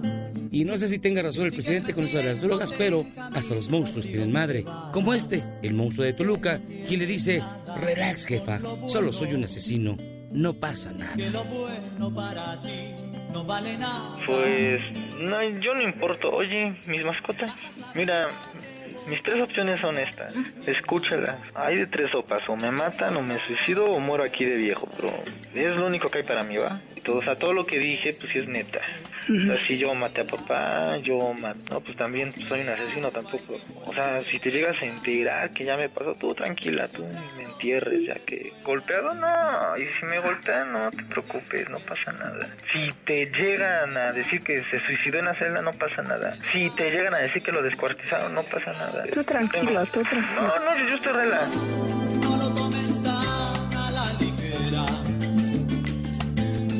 Vuelve a ser por Dios lo que antes eras. Y mientras suenan los tambores de la guerra, José Manuel López, presidente de la Concanaco, dice que si hay guerra en el Oriente Medio, mejor que mejor. Así, más turistas pueden venir a México. Bueno, y de, de- y europeos y de otros países, pues abren eh, una ventana para México para aumentar eh, la afluencia de turistas que, o sea, nosotros tenemos los, los avisos de inseguridad en algunos estados, pero no una amenaza de guerra o de, o de atentados ter- terroristas. O sea, creo que ese, o sea, en ese escenario, o sea, el turismo en México puede tener ahorita un mayor crecimiento. ¿Cómo lo ve? Vengo a aprender. Porque el papá de ustedes es otra cosa. ¿Qué hubieran hecho ustedes? Letras de oro. En Mesa para Todos, Ezra Shabot. Esra, querido Esra Chabot, como todos los viernes con tu corte de caja, mi querido Esra, ¿cómo te va? Hola Manuel López San Martín, buenas tardes buenas tardes a todos. Bueno, pues la semana básicamente de principio de año podemos decir que... Una de las más intensas, ¿no? Entre Pues sí, conflictos la verdad es que mundiales, no- globales y grillas nacionales. grillas nacionales no mundial, pero por supuesto estábamos ahora sí que al borde del precipicio y casi dábamos un paso adelante, pero afortunadamente ahora sí que el señor Trump fue contenido, lo hicieron leer el prompter y afortunadamente a partir de esa lectura el mundo se tranquilizó.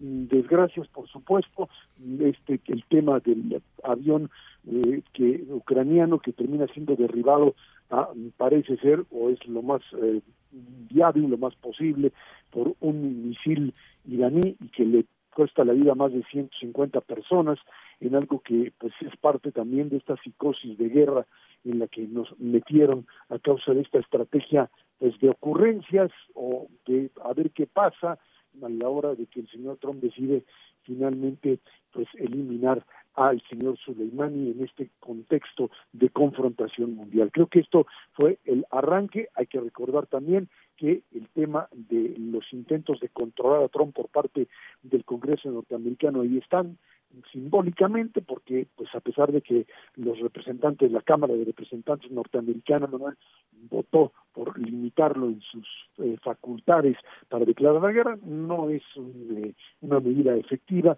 simplemente es algo así como un voto de desconfianza que lanza la Cámara de Representantes frente a la incapacidad que demuestra Trump para tomar para tomar decisiones. Eso ahí en el contexto en el contexto internacional en el contexto nacional bueno pues ahí está este, esta problemática básicamente con respecto, yo creo que es lo más importante y hay que entrar a debatirlo, el tema de la estructura de salud en el país, en la eh, formación de un nuevo sistema de salud que sustituye al seguro popular y que entra pues como todo modelo nuevo que es armado pues prácticamente de la noche a la mañana en una serie de contradicciones brutales en donde de repente pues eh, hospitales tienen que recibir supuestamente a una cantidad determinada de pacientes y no tienen los recursos para ellos, una reducción sustancial del presupuesto para la salud, en medio también pues de falta de atención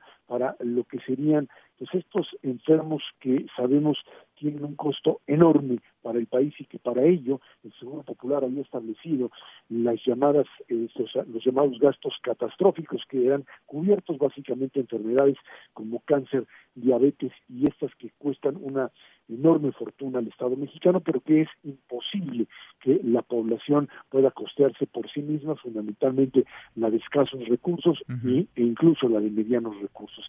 Creemos que esto tiene que ser echado a andar de una manera muy, muy clara como parte de una estrategia incluyente. Si Seguro Popular les pareció que no funcionaba, que a mí me parece que era, es un error garrafal, creo que ahora hablar de este Instituto Nacional de la Salud tendría que darse a cabo o que manejarse pues no solamente con el Seguro Social como institución central, sino también con muchísimas más instituciones que tendrían que entrar al quite para poder brindar los, eh, los eh, servicios y en función de esto, Manuel, tratar de cubrir la mayor cantidad de gente posible en medio de una demanda, por supuesto, creciente por el tema mismo del envejecimiento natural de la población.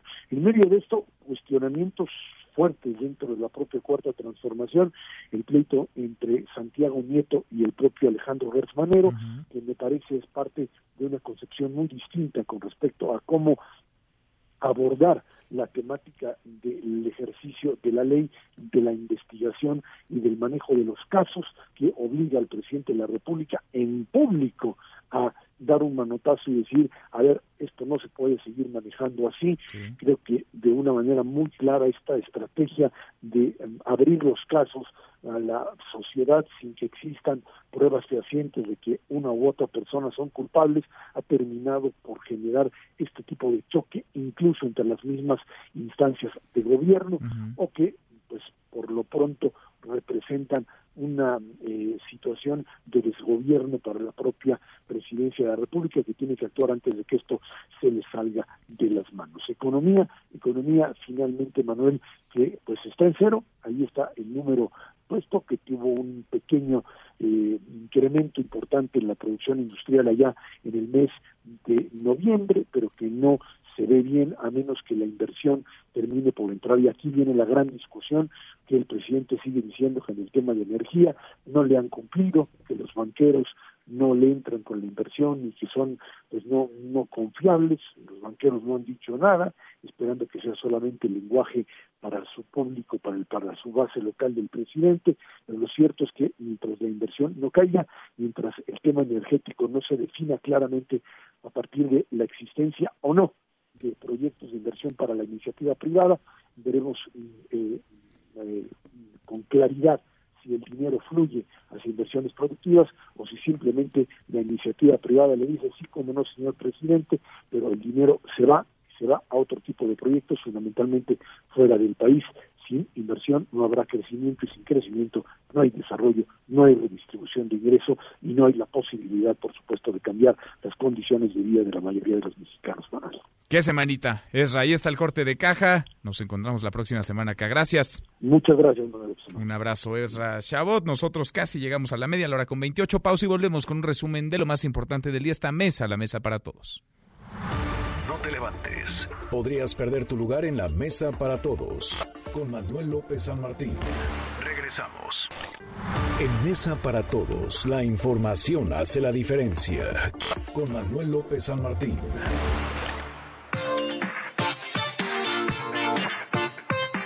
Seguimos, volvemos a esta mesa, la mesa para todos, cruzamos la media, justo ahora la cruzamos, la hora con 30, le entramos a un resumen con lo más importante del día. Resumen. Resumen.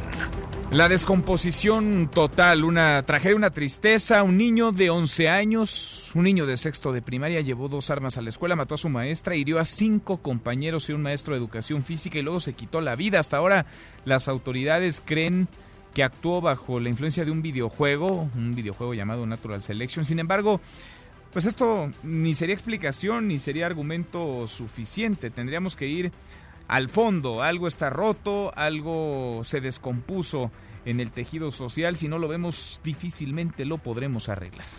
Platique en esta mesa, la mesa para todos, con Jorge Cermeño, el alcalde de Torreón, Coahuila. Esto me dijo sobre este tiroteo, sobre este hecho trágico en el Colegio Cervantes. Mira, es la versión de un compañero de él al que él le había externado el día de ayer que hoy iba a pasar algo importante. Yo creo que ya era una acción planeada por este niño, probablemente influenciado por algún tipo de videojuegos. Él le pide a la maestra salir del salón para ir al baño, para cambiarse y, se cambia de ropa. Si tú ves la ropa que trae, es la ropa similar a la de algún videojuego, de donde manipulan de manera perversa pues a los niños como si se tratara de un juego, ¿no? Bueno, y también me confirmó el propio Cermeño, el alcalde de Torreón, Coahuila, el número de heridos. Ahorita se está atendiendo a son cinco niños que están en el hospital y un maestro, al parecer ya están fuera de peligro. Y bueno, pues la muerte del, de la maestra y del niño que, que llevó el arma para llevar a cabo esta acción tan triste y tan lamentable al interior del Colegio Cervantes. Desde Chihuahua, sobre la tragedia habló el presidente López Obrador. Expresar eh, mi más sentido pésame a los eh, familiares de los niños, de la maestra, los maestros que vivieron esa tragedia muy lamentable. Platiquen esta mesa, la mesa para todos, con Julián Levarón, la familia Levarón, Langford y Miller. Se van a reunir con el presidente López Obrador el domingo, este domingo, en Bavispe, Sonora, el lugar de la tragedia, el sitio en el que murieron nueve integrantes de esta comunidad, a tiros masacrados por al menos 40 personas, 40 personas que estarían identificadas como autores materiales de la tragedia. Esto me dijo Julián Levarón sobre el trato que han recibido parte del presidente López Obrador y él nos dijo que la fiscalía no tiene las soluciones y los instrumentos legales para llevar a los criminales ante la justicia, porque el poder legislativo y obviamente el poder judicial nos tienen con casi el 100% de impunidad y que necesitamos uh, que la sociedad civil se organice para, para presionar, porque el fiscal necesita soluciones. Bueno, Julián Levarón también nos decía la necesidad y la obligación que tiene la sociedad civil de pedir cuentas a las autoridades. Escúchelo. No, no, nosotros no estamos en contra del presidente, pero los números nos están diciendo que lo que estamos haciendo no funciona. Y yo creo que es tiempo de que la sociedad civil empecemos a asumir la responsabilidad que a todos nos corresponde de llamar a cuentas a todas las autoridades y buscar cómo reemplazar lo que tenemos con algo que nos funcione, porque si queremos que los políticos nos den las soluciones, yo creo que la sociedad civil se tiene que organizar para poder retirarle el poder de facto quienes no están cumpliendo y que nos den soluciones para poder llamarlos realmente a cuentas con el poder que tienen.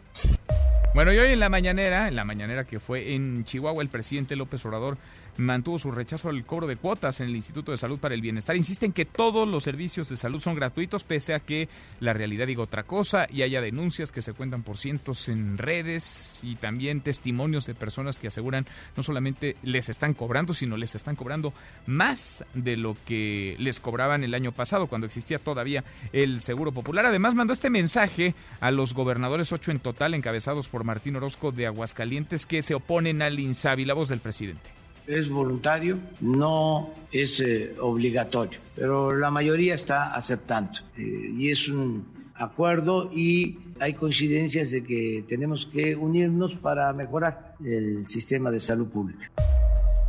Bueno, y platicamos en esta mesa, la mesa para todos, con el gobernador de Aguascalientes, con Martín Orozco. Esto nos dijo no vamos a perder la calidad de servicio de salud que tenemos y esperemos que al rato coincidamos y aportemos al señor presidente en este proyecto. No vale la pena si es seguro o es seguro popular es insabi. El tema es el servicio a la sociedad. Las cuotas siguen siendo las mismas, gobernador. todo lo mismo, todo igual. Yo he dado la indicación que todo igual, pero ya no le llamen seguro popular. Está bien, es un programa transitorio, o sea, pero todo igual mientras pues las cosas se aclaran y ustedes saben que no están claras.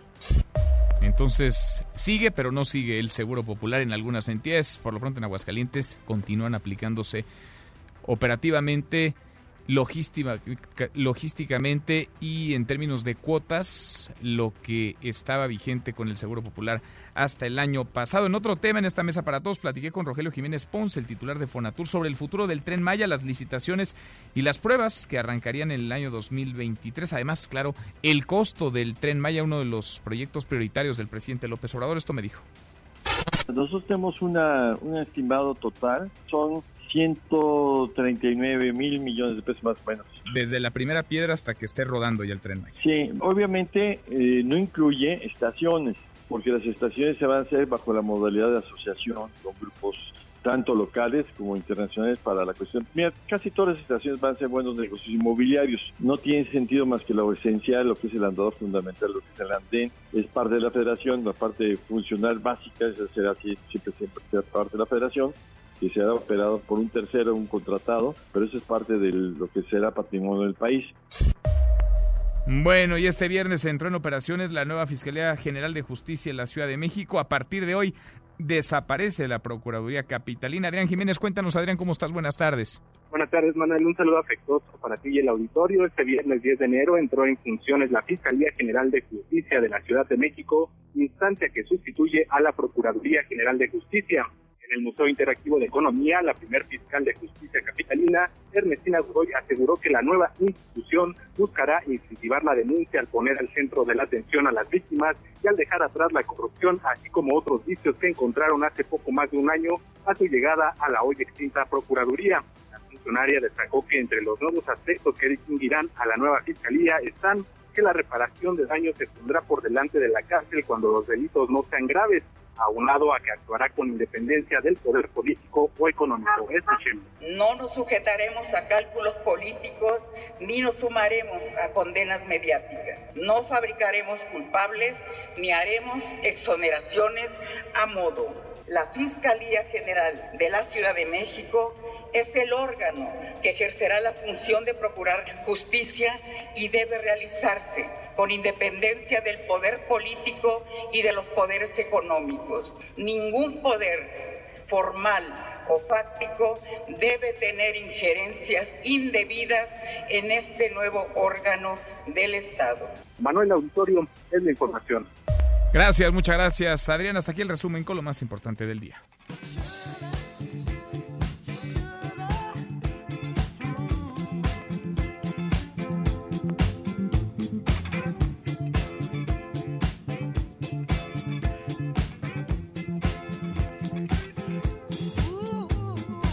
José Luis Guzmán, Miyagi, ¿cómo te va Miyagi? Viernes, estás contento, ¿no? Ya, ya, es viernes. Ya, es viernes, ya, vas en la recta final. ¿Tú, crees, ¿Tú crees que soy sexy? La verdad no. Eh, así se llama la canción, es a lo que me refería. ¿Crees que soy sexy? Pero habrá quien sí lo piense. Cualquier desviado que haya por ahí. No, este, este, se llama ¿Crees que soy sexy? Rod Stewart. Y esto porque Digo, perdón mi sinceridad, ¿eh? No lo sé, no, yo te pregunto porque es sincero. Perdón, pero no. A ver, ¿qué? A ver, Perdón, pero no. Oye, no, este es Rod Stewart. Hoy es su cumpleaños. El señor cumple 75 años. Y está nuevamente en las listas de, de, popularidad en el número uno, con un álbum que sacó que es horrendo, donde sus grandes éxitos, que tampoco son tantos, a mí en lo particular no me, nunca se me hizo tan bueno. ¿No? Este, pero siempre fue muy exitoso. Eh, en una especie de versión sinfónica, están en primer lugar en las listas de éxito. Así que a los 75 años se convierte quizás junto con los Rolling Stones, en el artista más, más mayor, bueno, más grande, en llegar a, a un número uno y continuar en activo. Oye, y además se mueve y baila que ya quisieran muchos de 20 o 30. ¿eh? Y eso que tiene una demanda por agresión. Sí. Tanto él como su pequeño, bueno, su pequeño de 50 años, agredieron a un, a un guardia de seguridad, lo agarraron a palazos y ya los demandó. Esto ocurrió el 4 de enero. Entonces, de que tiene energía el señor, pues todavía. Hay quien dice que toma Viagra, de verdad, toma Viagra eh, antes de cada show. Para Que poderse, para que le dé levantón. Exactamente. Mira, Para ilusionarse. para ilusionarse. Qué bonito. Ah, porque a los 75 años, pues ya. ¿Ya qué? Digo, ya es difícil, pues. O sea, ya la energía no es lo mismo. Pero él Manuel. sí, mira, trae... No, trae bastante. Hoy, 75 años de Rod Stewart está siendo trending topic en las redes sociales. Los 75 años de Rod de Mod. Gracias, Millay. Te escuchamos al ratito. Charros contra Al Gangsters. ratón, así es. A las 7. A las 7. ¿Va a estar Jairo Calixto o no? Va a estar Jairo Calisto y nos va a acompañar Mon Laferte, que dicen que es muy famosa, no sé por qué. ¿Cómo que no sabes por qué? No sé, pero va a estar bueno, con tienes nosotros. varias horas todavía para leer y enterarte por qué. ¿Quién es Mon Laferte? Vale la pena escucharlos en un ratito más. Gracias, Miyagi. Gracias a ti, Manuel. José Luis Guzmán Miyagi. Pausa y volvemos. Hay más en esta mesa, la mesa para todos.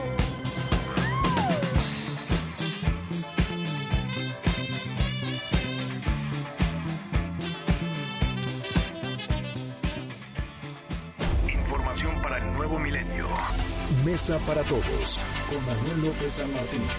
Regresamos. Más información y análisis en Mesa para todos con Manuel López San Martín. En Mesa para todos, Gustavo Rentería. Gustavo, querido Gustavo Rentería, la primera colaboración de este 2020. Que sea un gran año. ¿Cómo te va?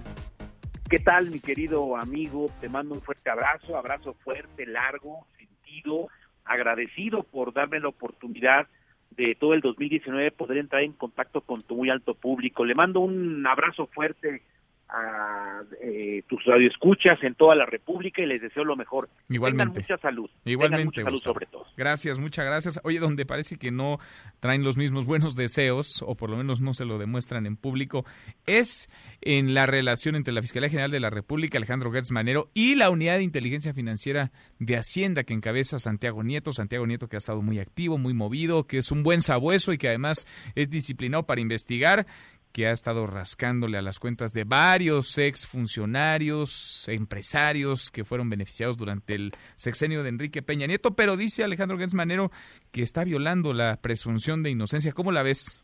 A ver, eh, hay que recordar que la UIF, la Unidad de Inteligencia Financiera, trabajó durante muchos años de manera sigilosa, eh, con secrecía, pero este secreto eh, acusa a la oposición, sobre todo Acción Nacional y el PRD, que es el brazo, el brazo ejecutor de las venganzas políticas de Andrés Manuel López Obrador. Eh, y aquí se divide el país, se divide la sociedad, se dividen los radioescuchas. ¿Por qué razón? Porque por un lado se festeja que por fin desde el gobierno de la República se le ponga un alto a la corrupción, que por fin las promesas de campaña se cumplen y se está intentando acabar con la impunidad y se están metiendo con personajes que encarnan la corrupción. Eh, doy un ejemplo sencillo, Carlos Romero de Champs, que ganaba un sueldo modesto e interesante, pero modesto en, en Pemex, o como senador de la República, pero vive como magnate árabe, como jeque árabe. Entonces, la gente, por un lado, aplaude, por un lado, presiona para que esto eh, se lleve eh, a una investigación a la Fiscalía y después el Poder Judicial de la Federación dicte una sentencia condenatoria. Pero, por otro lado, hay que recordar que cuando hay indebido proceso, aunque sean culpables, pueden ser liberados. Pongo el caso fabuloso de eh, Florence. Es decir, hoy muchos mexicanos piensan que es una secuestradora, pero como hicieron mal todo, pues ella está libre disfrutando de los campos elíseos en esta noche allá en Europa. Eh, creo que tiene que cuidar mucho el presidente de la República lo que informa, yo festejo que informe cada mañana en, eh, en- en Palacio Nacional, pero debe de cuidar lo que informa porque incumpliría la presunción de inocencia. Hay que recordar que todo mundo es inocente hasta que se le compruebe lo contrario. Y creo que ahí está fallando el presidente de la República y Santiago Nieto, que como bien lo definiste, es un gran sabueso, un funcionario muy leal y muy cercano al presidente de la República. Muy cercano y que está dando resultados. Vaya, también hay que cantar esos resultados, no es parte de la política de comunicación de un, de un gobierno. Ahora, lo de Gertz Manero lo ves como un choque o como una demostración de independencia, de autoridad. ¿Cómo leer estas palabras, además en el contexto de dónde las dijo frente a embajadores y cónsules que están en nuestro país?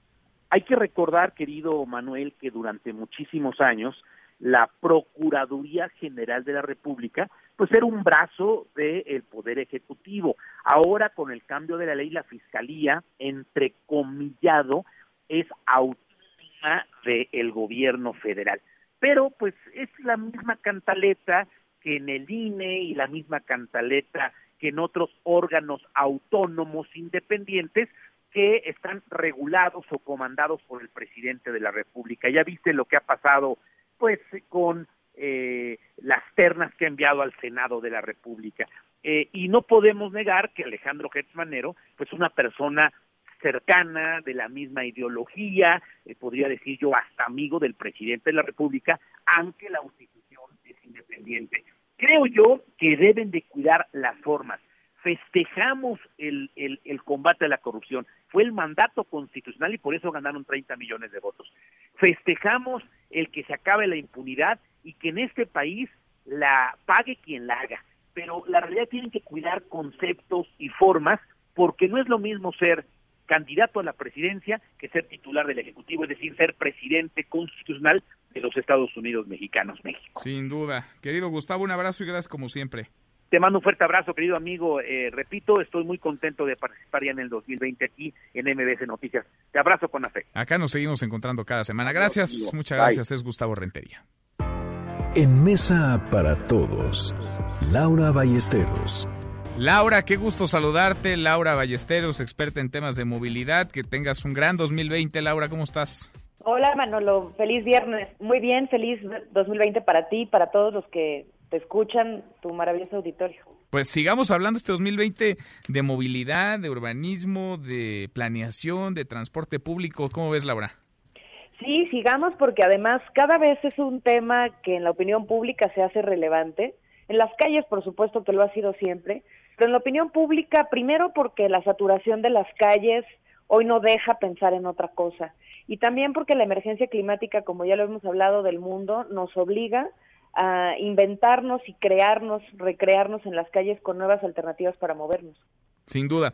Traes un tema que me parece bien interesante, no solamente por el asunto, sino por lo que podría generar para otros casos. Hay vecinos inconformes de la colonia Narvarte, en la Ciudad de México, que iniciaron el jueves pasado un plantón, un plantón sobre eje 1 poniente, Cuauhtémoc y eje 4 sur Xola, ellos protestan por la ampliación de la línea 3 del Metrobús, argumentan que hay afectaciones en sus viviendas y están pidiendo una consulta. Como estos hemos visto y veremos seguramente otros casos, Laura, en donde de pronto está pues el bien de miles o cientos de miles y también el patrimonio de personas que legítimamente buscan protegerlo y defenderlo. Y en medio de las consultas, estas consultas que de pronto son manoseadas, un mecanismo tan ciudadano de democracia participativa que se ha visto utilizado, mal utilizado en no pocas ocasiones por la propia clase política. ¿Cómo ves el asunto?